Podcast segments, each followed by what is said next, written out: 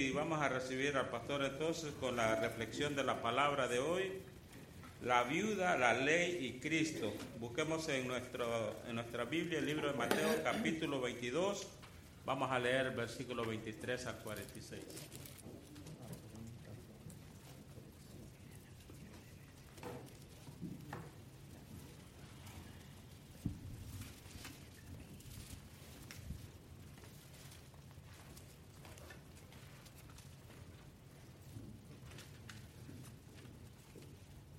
Muy eh, buenos días, hermanos. Ah, les ah, ruego que tengan mucho cuidado esta tarde. Ah, usualmente aquí en Estados Unidos, como ustedes saben, mucha gente sale a, beber y es, el, es el, día feriado donde muchos beben alcohol y se hace pues muy peligroso. yo después así de las 12 no salgo, me quedo ahí en la casa sano y salvo y, trato de meter el coche porque no vaya a ser que alguien regresando a casa me, me lo estropea, pero hay que tener mucho cuidado. Eh, como dije, íbamos a no tener servicio esa tarde, dije, como que hay que darles un poquito más, ¿no? Y si sabes que la gente se va y, y ah, no va a poder comer así, pues hay que darle un pasaje un poco más grande, ¿verdad? Un poco más largo. Entonces, estaremos leyendo desde el del capítulo 22, del 23 hasta el 46. Si podéis poneros de pie para la lectura de la palabra de Dios. Dice la palabra de Dios en el versículo 23. Aquel día vinieron a él los saduceos, que dicen que no hay resurrección. Y le preguntaron, diciendo, Maestro, Moisés dijo, si alguno muriere sin hijos, su hermano se casará con su mujer y levantará descendencia a su hermano. Hubo pues entre nosotros siete hermanos. El primero se casó y murió y no teniendo descendencia dejó a su mujer, a su hermano. Y de la misma manera también el segundo, el tercero, hasta el séptimo. Y después de todos murió también la mujer. En la resurrección, pues, ¿de cuál de los eh, siete será ella mujer? Y ah, ya que todas la tuvieron. Entonces respondieron Jesús, le dijo, erais, ignorando las escrituras y el poder de Dios porque en la resurrección ni se casan, casarán, ni se dará en casamiento, sino serán como los ángeles de Dios en el cielo. Pero respecto a la resurrección de los muertos, ¿no habéis leído lo que os fue dicho por Dios cuando dijo, yo soy el Dios de Abraham, el Dios de Isaac, el Dios de Jacob? Dios no es Dios de muertos, sino de vivos. Oyendo esto la gente se admiraban de su doctrina. Entonces los fariseos, oyendo que había hecho callar a los saduceos, se juntaron a una. Y uno de ellos, intérprete de la ley, preguntó por tentarle, diciendo, Maestro, ¿cuál es el gran mandamiento de la ley? Jesús dijo, amarás al Señor tu Dios con todo tu corazón, con toda tu alma y con toda tu mente. Este es el primero y gran mandamiento. Y el segundo es semejante, amarás a tu prójimo como a ti mismo. De estos dos mandamientos depende toda la ley y los profetas. Y estando juntos los fariseos, Jesús les preguntó diciendo, ¿qué pensáis del Cristo? ¿De quién es hijo? Le dijeron, de David. Él les dijo, pues como David en espíritu le llama Señor, diciendo, Dijo el Señor a mi Señor, siéntate a mi derecha hasta que ponga a tus enemigos por estrado de tus pies. Pues si David le llama Señor, ¿cómo es que es su hijo? Y nadie podía responder palabra, ni osó alguna desde aquel día preguntarle más. Oremos. Padre Santo, gracias por tu palabra, gracias por estas tres interacciones con diferentes personas. Te pido ahora, Padre Santo, que nosotros podemos reflexionar y reconocer las cosas que tenemos que aplicar a nuestra vida. Padre, pedimos que el Espíritu Santo haga una obra que yo no puedo hacer, que es una obra de ah, poner una luz en esas áreas de nuestra vida que estamos ocultando, donde estamos tratando de dejar que nadie sepa que lo que estamos haciendo ahí. Puede ser algunos pensamientos, puede ser algunas acciones, puede ser algunas cosas que estamos viendo. Padre, te pido que eh, tu Espíritu obra en nuestra vida para que haya un arrepentimiento ah, que te glorifique a ti. Padre, que podamos ser menos como nosotros mismos y más como Cristo. En el nombre de Cristo lo pido. Amén. Amén. Podéis sentaros. Puedes imaginar la escena. Jerusalén está llena de personas y, están ahí para celebrar la Pascua. La Pascua es esa celebración que ah, cuando Israel estaba como esclavos en Egipto, Dios iba a librar a Israel, lo iba a sacar de Egipto y iba a ser una señal, un castigo a Egipto porque no querían dejar ir al pueblo. Y ese iba a ser que iba a matar a cada primogénito, excepto en las casas que aplicaban la sangre del cordero a la puerta. Ahí llegaba el ángel de la muerte y veía esa sangre y se iba por encima, buscaba otro, otra casa que no tenía esa sangre aplicada. Y, en esa noche murieron muchas personas porque aunque podían haber aplicado la sangre, muchos no quisieron, muchos no querían, muchos pensaban que eh, el faraón iba a poder protegerles, pero no podía protegerles.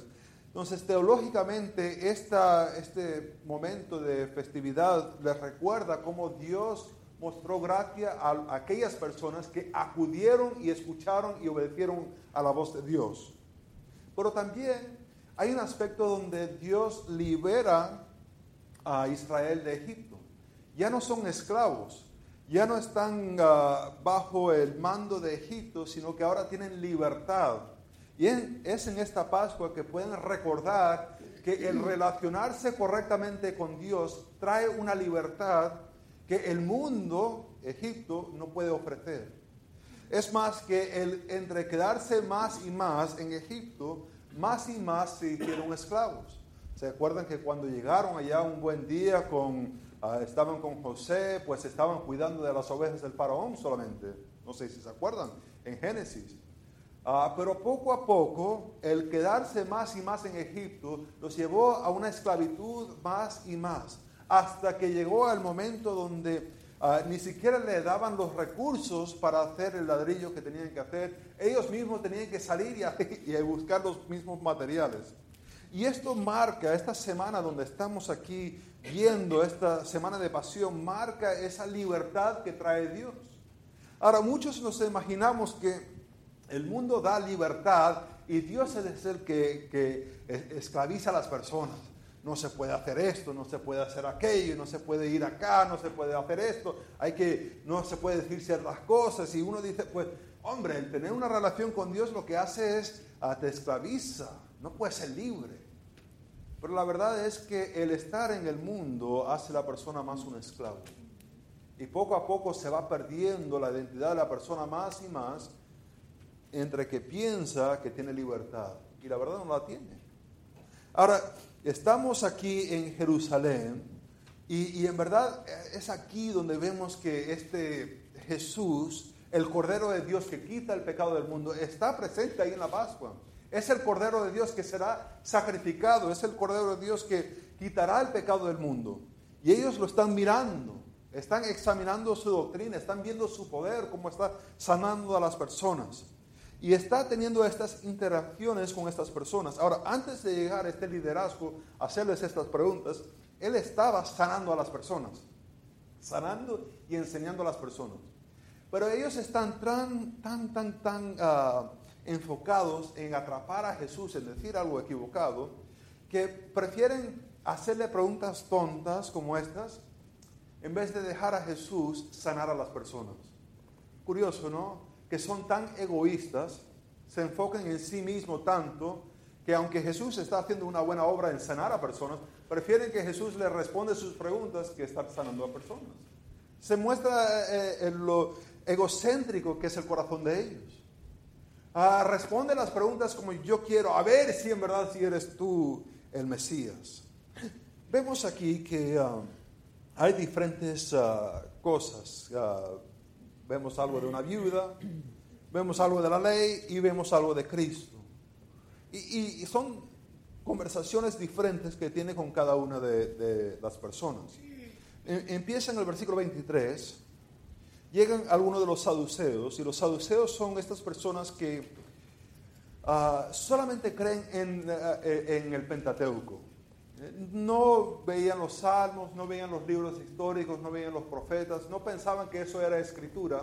Se querían enfocar solamente en el Pentateuco, Génesis, Éxodo, Levítico, Números, Deuteronomio, esos cinco libros. Y como se enfocaban solamente en esos cinco libros, pues pensaban que no había resurrección.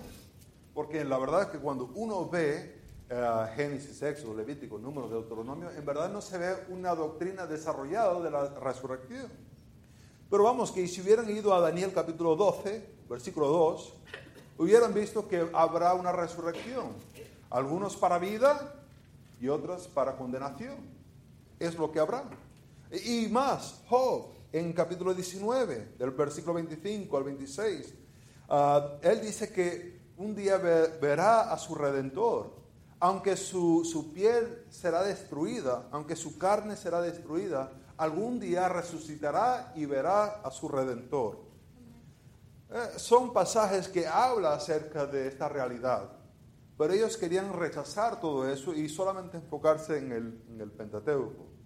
Y en esto ellos se acercan a Jesús y dicen, maestro, Moisés dijo, si alguno muriera sin hijos, su hermano se casará con su mujer y levantará descendencia a su hermano ahí está la situación, ¿no? Lo que le quieren hacer es una pregunta acerca de la ley. ¿Cómo se debería aplicar esta ley? Y, lo que es interesante en esto es que en verdad no quieren aplicar esta ley correctamente. El deseo de su corazón es tratar de mostrar lo absurdo que sería una resurrección. Porque a base de esta ley, ah, si eh, la primera persona se muere, como dice ellos, había ah, uno entre nosotros y decía siete hermanos. Yo pensaba que esto era absurdo hasta que se unió a nosotros una familia y tenían ellos siete varones. Y yo dije, pues madre mía, podría haber ocurrido, ¿verdad que sí? Pero ah, ahí le ponen la situación. Entre nosotros una persona y dice, el primero se casó, no tuvo ningunos hijos, murió y después fue a cada uno de los hermanos y ella muere al final. Lo que está mencionando aquí es una ley que Moisés escribió en Deuteronomio capítulo 25, del 5 al 10. En Deuteronomio capítulo 25, del 5 al 10, había una ley que para nosotros nos sonará muy extraña. Pero es una ley que el propósito tiene para cuidar de la viuda que no tuviera hijos.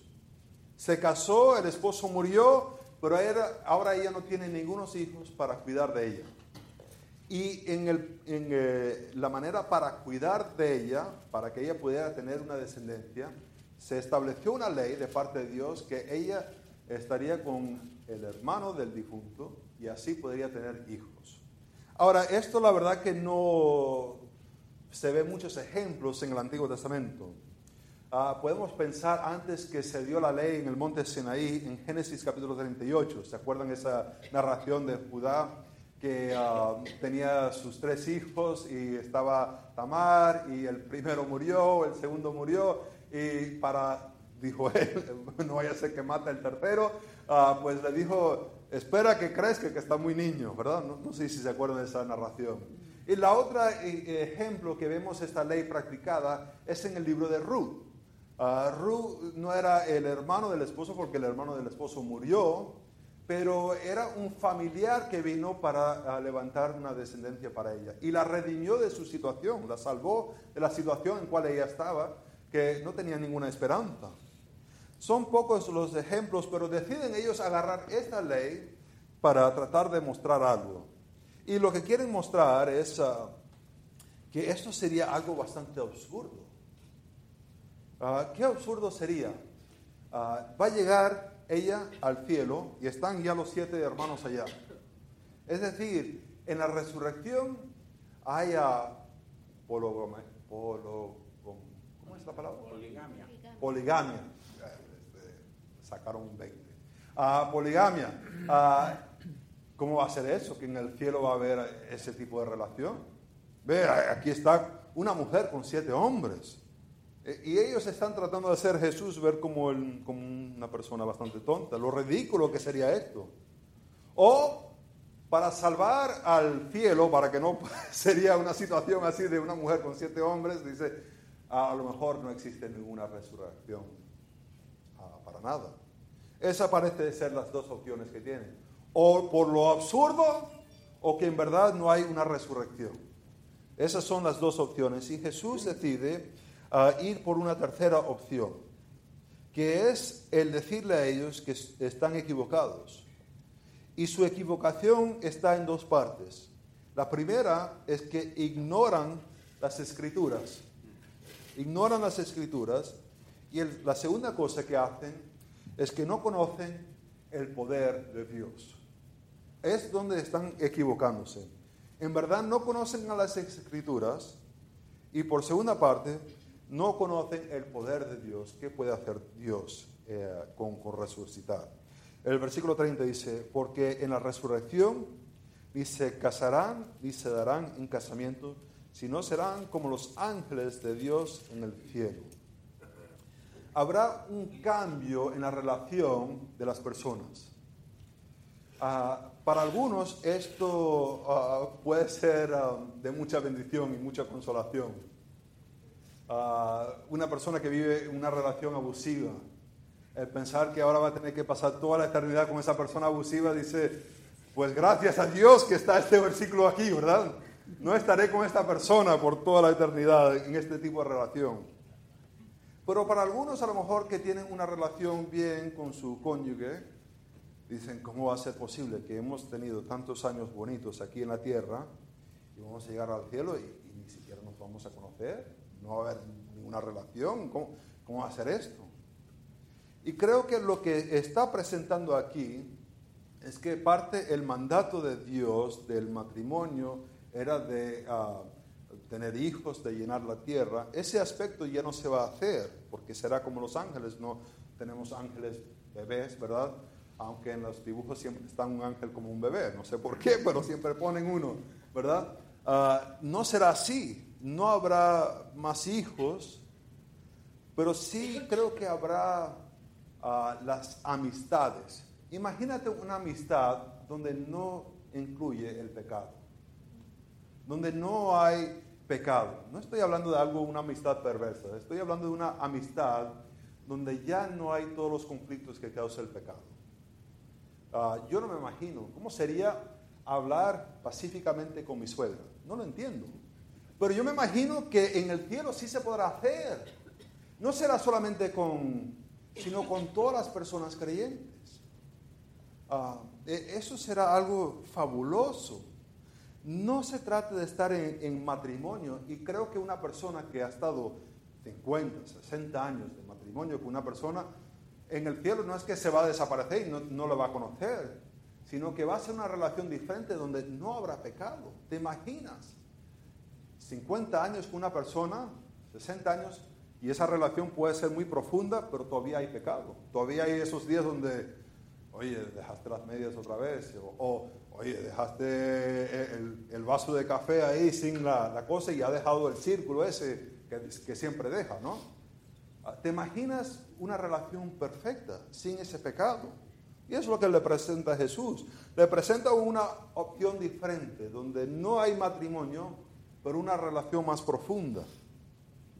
Y el versículo 31 dice, pero uh, respecto a la resurrección de los muertos, no habéis leído. Ahora le va a presentar del mismo Pentateuco, lo que ellos aceptan como autoridad. Les habla acerca de que dice, yo soy el Dios de Abraham, de Isaac, de Jacob. Este es Moisés escribiéndolo. Moisés que vivió cientos de años después de ellos, que se habían muerto. Ya ellos están muertos, enterrados. Bueno, se están llevando aún los huesos de Jacob para enterrarlos. Uh, ya lo habían llevado para allá y lo habían enterrado y se están llevando los huesos de José hacia la tierra prometida. Pero Moisés escribe, yo soy el Dios de Abraham. No dice yo fui, no. Yo era un tiempo pasado, pero ellos murieron y yo seguí del árbol. No. Yo soy el Dios Es decir, que estas personas han puesto su fe en Dios y están vivos con Dios. Es el Dios de los vivos. Hay una resurrección. ¿Cómo es que Dios puede dar vida a algo muerto? Pues tiene el poder para hacerlo. Pero ellos no reconocen ese poder. Ahora, escuchando esto, la gente admiraba su doctrina. Escuchaban lo que decía y decían, pues, uff, qué impresionante es este que dice. Cómo se le salen las palabras de la boca, cómo responde del mismo Pentateuco. Ve cómo dice. Es algo curioso y algo bastante alarmante que a veces podemos ah, creer en cierta manera o podemos admirar en cierta manera ciertas doctrinas y en verdad no tomarlos para nosotros mismos, no acudir a ellas, no aceptarlas en verdad. Es lamentable porque estas personas están escuchando y están admirando la doctrina que da, pero no hay ningún cambio en su vida. Es como las personas que escuchan una y otra vez el Evangelio y le hacen la pregunta, ¿eres salvo? Sí. A ver, cuéntame el Evangelio, ¿cómo recibiste a Cristo? Bueno, yo fui bautizado. El bautismo no te salva. Yo asistí a una iglesia desde muy chico. Venir a la iglesia no te salva. Yo hice una oración con una persona. La oración no te salva.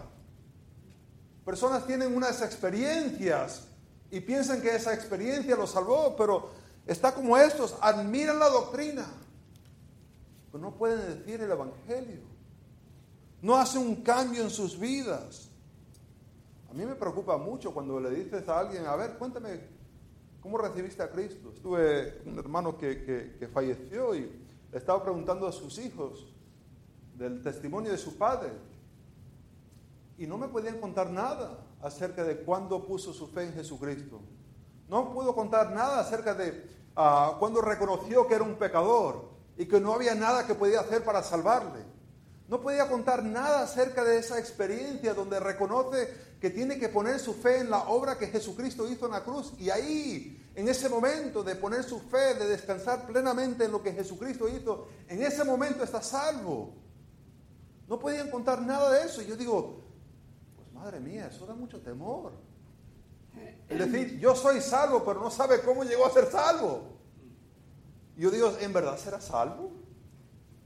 ¿En verdad tiene una relación con Dios cuando no puede aún vocalizar lo que ha hecho? Es lamentable. Vemos aquí que ellos admiran la doctrina, pero esa admiración no los lleva a más nada. Vemos aquí en este texto que Dios entró en un pacto con Abraham, Isaac y Jacob. Y aunque murieron físicamente, Dios los resucitó. La otra cosa que vemos en este texto es que los saduceos deciden usar una escritura para sus propios propósitos, para lo que ellos desean usar. Es decir, ignoran el propósito de ese pasaje sino agarran esa ley y lo aplican para su propio propósito. Y creo que hay dos aplicaciones que podemos ver acá. Ah, Dios es el Dios de los vivos. Eh, ¿Cómo llegó a ser su Dios? Ah, llegó a ser su Dios porque ellos trabajaron fuertemente para Dios y Dios dijo, pues te voy a salvar. ¿Es porque ellos se esforzaron mucho? O a lo mejor era porque ellos nunca fallaron siempre eran fieles. Y porque siempre eran fieles, ah, como dice el dicho, Dios ayuda a los que se ayudan, ¿verdad? ¿Era por eso que ellos llegaron a tener la resurrección de, de los muertos? No. Es porque tuvieron una experiencia alguna noche y eso es lo que los salvó. No. En Génesis capítulo 15, versículo 6, vemos que Abraham, ¿qué hizo? Creyó en Dios y le fue contado por justicia, el creer. Ve que ellos tienen vida porque creyeron. Hebreos capítulo 11, vemos toda una lista larga de personas. ¿Y qué es lo que los une? ¿Que eran perfectos? Para nada. Sino que pusieron su fe en Dios, aunque era difícil, aunque era doloroso, no importaba la situación, pusieron su fe en Dios. en la palabra de Dios. Y sabemos de Juan que esa palabra se ha hecho carne. Por tanto, nosotros ponemos nuestra fe en la palabra de Dios que se hizo carne en Jesucristo, que nos da esa salvación. Vemos también en esto de que ellos toman este pasaje para usarlo para su propio propósito. A veces nosotros caemos en esa falla. Es, lamentable. Pero a veces queremos usar las escrituras para nuestro propio creencias. Lo, usamos para nuestras propias doctrinas. Queremos usarlo para nuestras propias ah, cosas. Y ahí empezamos a machucar a la gente por la cabeza con la Biblia, diciéndole ta, ta, ta, ta, y agarramos pasajes que no tienen nada que ver, pero ahí dice una frase y agarramos parte de esta frase y ponemos con esta otra frase, y ahí empezamos a machucar a la gente. No, hay que ver lo que está exponiendo el autor. ¿Cuál es el propósito de esa ley? Ignoran el propósito del autor, ignoran el propósito del autor en escribir esto sino quieren agarrar una escritura para sus propios deseos, que es bastante lamentable. Vemos, eh, así no se debe leer la palabra de Dios. Se lee para conocer quién es Dios. Y, y cambiamos nuestra manera de pensar para reflejar lo que está escrito aquí. El propósito por qué está escrito aquí. No cambio las escrituras para que, que reflejen lo que yo quiero, las doctrinas que yo pienso que son importantes. No yo debería estar reflejando lo que dice la palabra de Dios. Vemos ah, ahora, hemos visto lo de la viuda, ahora vamos a ver lo de la ley. Porque en esto los fariseos, oyendo lo que había hecho callar los saduceos, se juntaron ah, para ir en contra de Jesús. Yo me imagino esto es como, como la lucha libre cuando están uh, peleando dos y dos y siempre hay uno que está ahí en el medio, pero cuando está recibiendo uno la paliza, le choca la mano y, entra el otro, ¿no? Y como que ha descansado y puede pelear. Y, yo veo como los saduceos y los fariseos, yo me lo imagino así como la lucha libre, y le chocan y entran ellos a pelear contra Jesús. Eh, lamentablemente yo tengo una imaginación muy, muy amplia. Aquí están ellos. Ven que los pobres han callado, no pueden decir nada, y pues se tiran ellos ahí también a y llega es un intérprete de la ley y le va a hacer la pregunta, maestro, ¿cuál es el mandamiento más grande? E, es lo que quieren saber, ¿cuál es el más grande? Ahora, esto es un poquito de un truco porque Dios ha revelado su palabra. Si Dios ha revelado su palabra, su ley, el poner una cierta orden, es decir, que Dios dice cosas importantes y Dios dice cosas menos importantes. Bueno, ¿cómo es posible que Dios, siendo Dios soberano, poderoso, omnipotente, todo sabio, dice cosas importantes y cosas menos importantes? Eso no concuerda. Entonces, el decir, pues sí, hay unas leyes que son importantes y otras leyes que no son nada importantes, ya es decir, pues Dios dice cosas que no importan. Y el decir que Dios dice cosas que no importan, ya empieza a causar un problema porque ya empezamos a decir nosotros, bueno, estas cosas importan y estas otras cosas no importan, ¿verdad? Ya de repente soy yo el juez de la palabra de Dios. E, eso causa bastante problema. ¿Te imaginas siendo juez de la palabra de Dios? Ah, qué absurdo sería, qué arrogancia decir, yo determino qué es lo que Dios ha dicho que es importante y qué no es importante. Entonces es un, un pequeño truco a ver si cae Jesús en esto. Y Jesús le responde, le responde su respuesta y dice, de esto los dos mandamientos dependen de toda la ley y los profetas. Voy a explicar el, versículo 40 antes de ver lo que dice. Es decir, lo que va a decir sirve como un filtro, un filtro para entender el resto de la ley. No es que hay cosas más importantes y cosas menos importantes, sino que en un sentido hay ciertas cosas que diríamos que no es aplicable. Por ejemplo, había que tener una cerca y si tenías una casa de dos plantas y tenías una terraza arriba, si tenías la terraza arriba tenías que tener una cerca para que no, ah, no se vaya a caer alguien al suelo. Ah, si la persona no tiene una casa de dos plantas, que no tiene una terraza arriba, pues no sería aplicable esa ley, ¿verdad?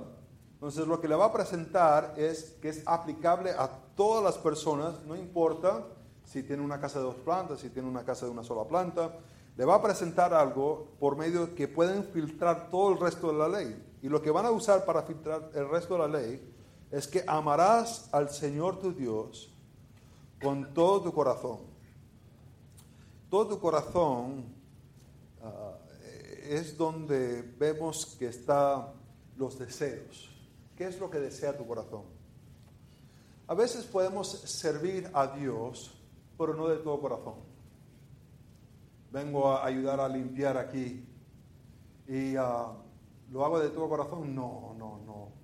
Pero es que va a estar el diácono. Y si el diácono ve que no está el pastor aquí, pues va a empezar a hablar mal de mí y después le dice a la hermana y después le dice, y de repente me echan. Entonces mejor voy. Y estoy ahí de, de mala gana, ¿no? No estoy buscando a Dios de todo corazón. Es decir, mis deseos no desean a Dios, desean lo que yo quiero. Y lo que yo quiero es caer bien delante del diácono para que no le diga a la hermana para que no me echen. No solamente de corazón, pero de, alma. El alma es donde están las emociones de las personas. E, es eh, esa parte donde Ah, ven las emociones. Y es bastante, no sé, no sé si han tenido esa experiencia alguna vez donde están hablando con alguien, pero la, la, persona en verdad no quiere hablar contigo. Están con el móvil y tú le estás diciendo algo bastante importante y dicen, ajá, yo sí, ajá. Y ves que emocionalmente no están contigo.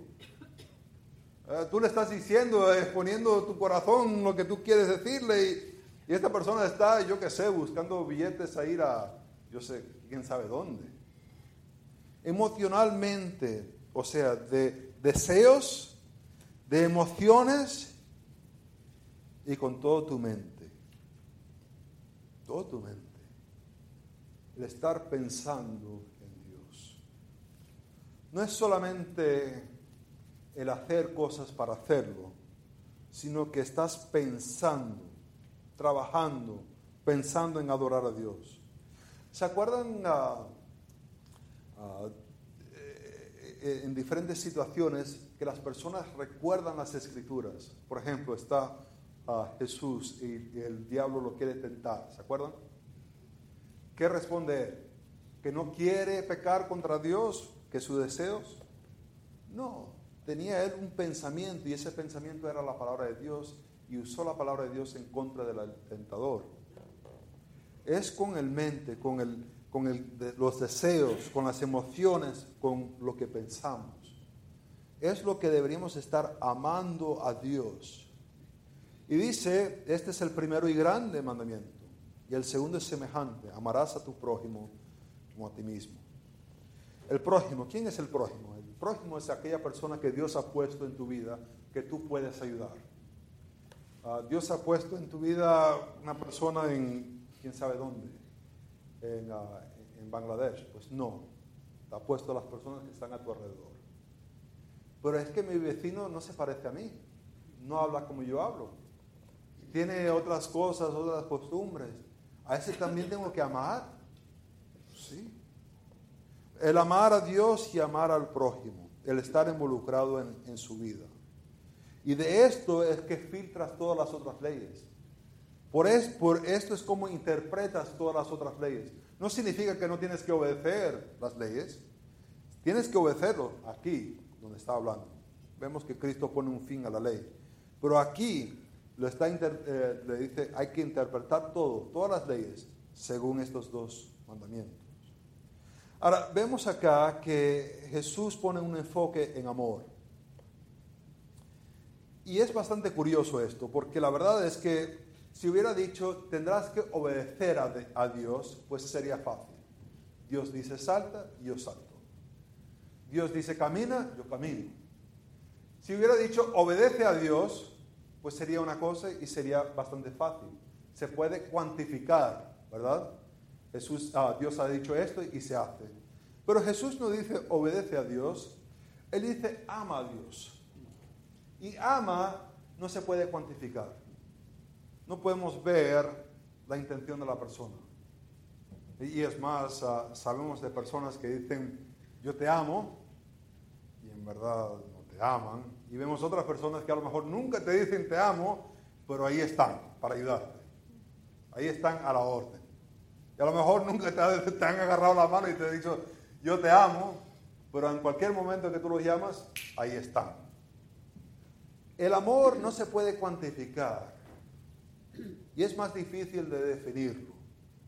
¿Cómo sé si estoy en verdad amando a Dios? Porque si diría camina con Dios, pues sería una cosa. Si dice obedece a Dios, sería una cosa. Pero dice amar a Dios. Que se hace bastante difícil porque ahora tiene que ver con las intenciones de tu corazón. ¿Por qué estás haciendo lo que estás haciendo?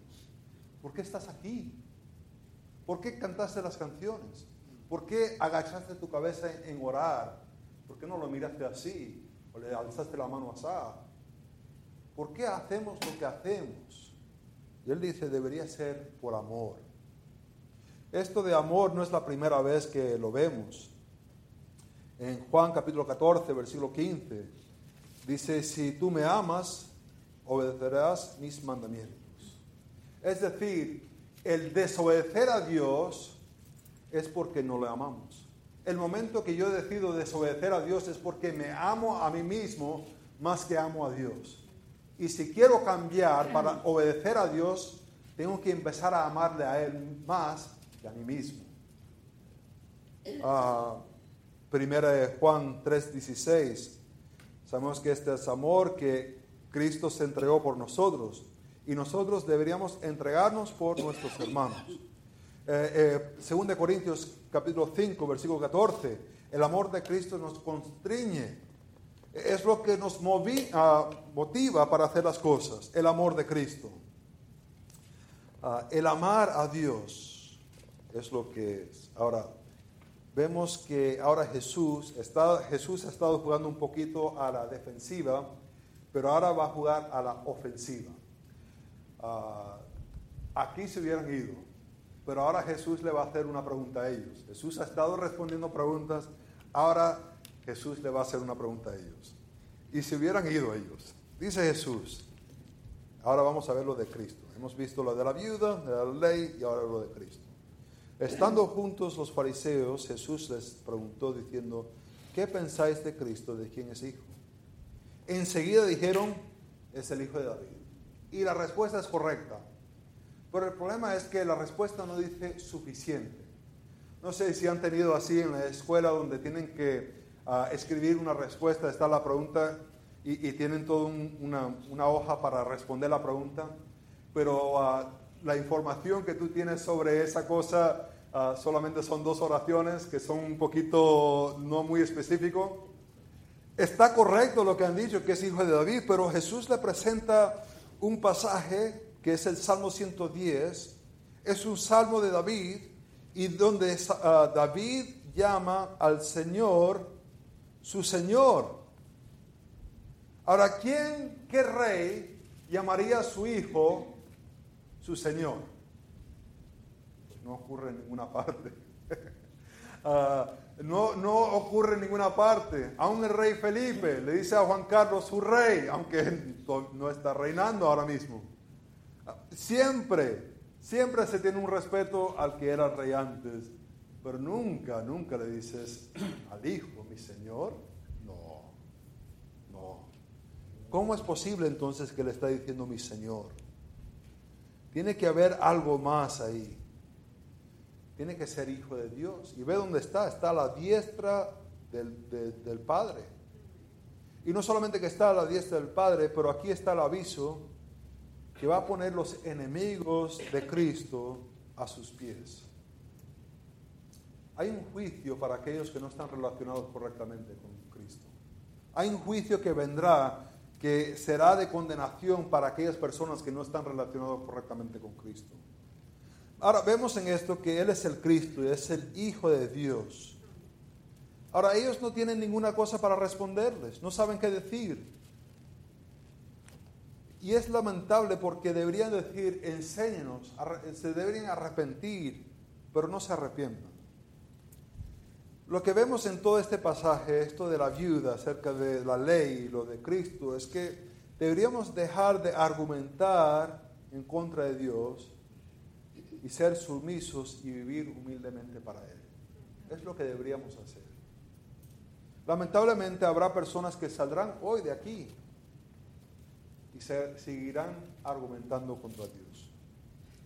Se le vendrá un pasaje y querrán argumentar en contra de Dios. Serán difíciles y lucharán en contra de Dios en vez de hacerse sumisos y amar a Dios con todo su corazón, con todo su alma y con todo su mente. No puedes cambiar las personas que están acá, pero la pregunta es, ¿qué harás tú? ¿Qué haré yo? ¿Seré sumiso a Dios o seguiré rebelándome contra Él? Oremos. Padre Santo, vemos estas personas que en verdad no quieren ser sumisos a ti. No quieren aceptar a tu Hijo. Padre, estas personas que no quieren ser sumisos, tú los pondrás bajo los pies de Jesucristo algún día. Padre, que no seamos nosotros. Padre, ayúdanos a humillarnos delante de ti y a aceptar a tu Hijo. Padre, ayúdanos a vivir con todo nuestro corazón, nuestra alma y nuestra mente devotos a ti, ayudando a nuestros prójimos. En nombre de Cristo lo pido.